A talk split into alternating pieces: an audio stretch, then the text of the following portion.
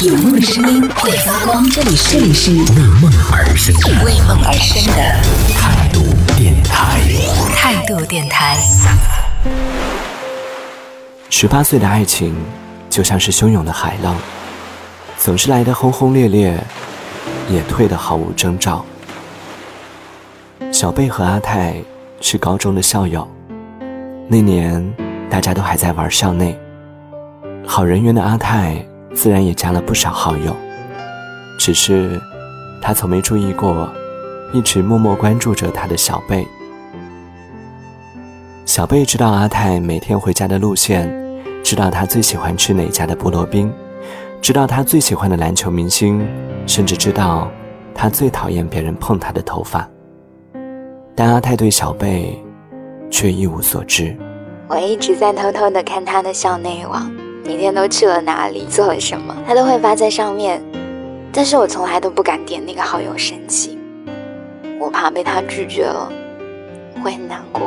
阿泰比小贝高一级，在阿泰结束高考的那个暑假，他开心的就像是一只脱了线的风筝，朝着更广阔的天空飞去，而小贝。也像是一只断了线的风筝，失去了牵引，也失去了方向。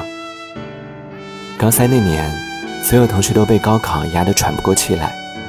刚进入大学的阿泰也很少在校内网上更新自己的状态了。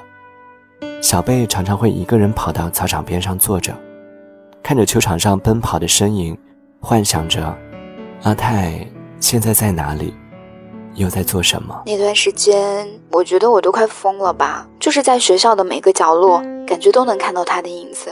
篮球场上、教室外面的走廊上、运动场的草坪上，哪里都有关于他的回忆。二十岁的爱情，就像是夏天微凉的风，拂过少年棱角分明的脸庞，也吹起了少女的百褶裙。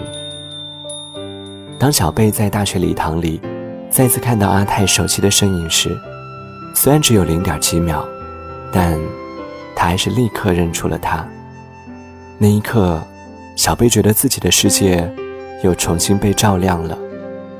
他恨不得立马冲到阿泰面前，大声对他说：“嘿，好久不见。”但，他还是什么都没说。那是一场怎样的演讲，小贝完全不记得了。但那个午后，小贝永远不会忘记。那是他第一次距离阿泰那么近，虽然礼堂里坐满了人，但在小贝的记忆里，那就像是一次沉默的两人约会。其实我和他中间还隔了两排座位，他刚好就在我的左前方。当时所有人都是平视前方盯着台上的人的，只有我是全身盯着左前方看。那个时候就觉得吧，哼，他的侧脸怎么会那么好看？第一次和阿泰说话，是在男生宿舍楼下，徘徊了快一个小时的小贝，一见到阿泰出现，立马就冲上去拦住了他，但脱口而出的却是：“麻烦帮我叫一下二零一寝室的张伟。”那晚，小贝躲在被窝里，默默地流了一整夜的泪。大一结束的那个暑假，小贝第一次鼓起勇气。冲到阿泰家，在见到阿泰的瞬间，所有提前想好的台词，全都忘得一干二净。啊，太紧张了！我就一直在想怎么办？怎么办？怎么办？要是被拒绝了怎么办？他要是不认识我怎么办？要是被他取笑怎么办？结果，结果他果然不认识我。我表白完了之后，他就像是看一个笑话一样的看着我，问我说：“你谁啊？”我也傻了。我说我是你学妹啊！哦，我的天哪，这都是什么鬼回答呀？从高一到大一，从校内到 QQ 空间，从一个人喜欢到互相喜欢，从小心翼翼到爱的肆无忌惮。看着和自己十指相扣的阿泰，小贝常常在想：如果那个暑假他没有说出那句“我喜欢你”，今天的他和阿泰。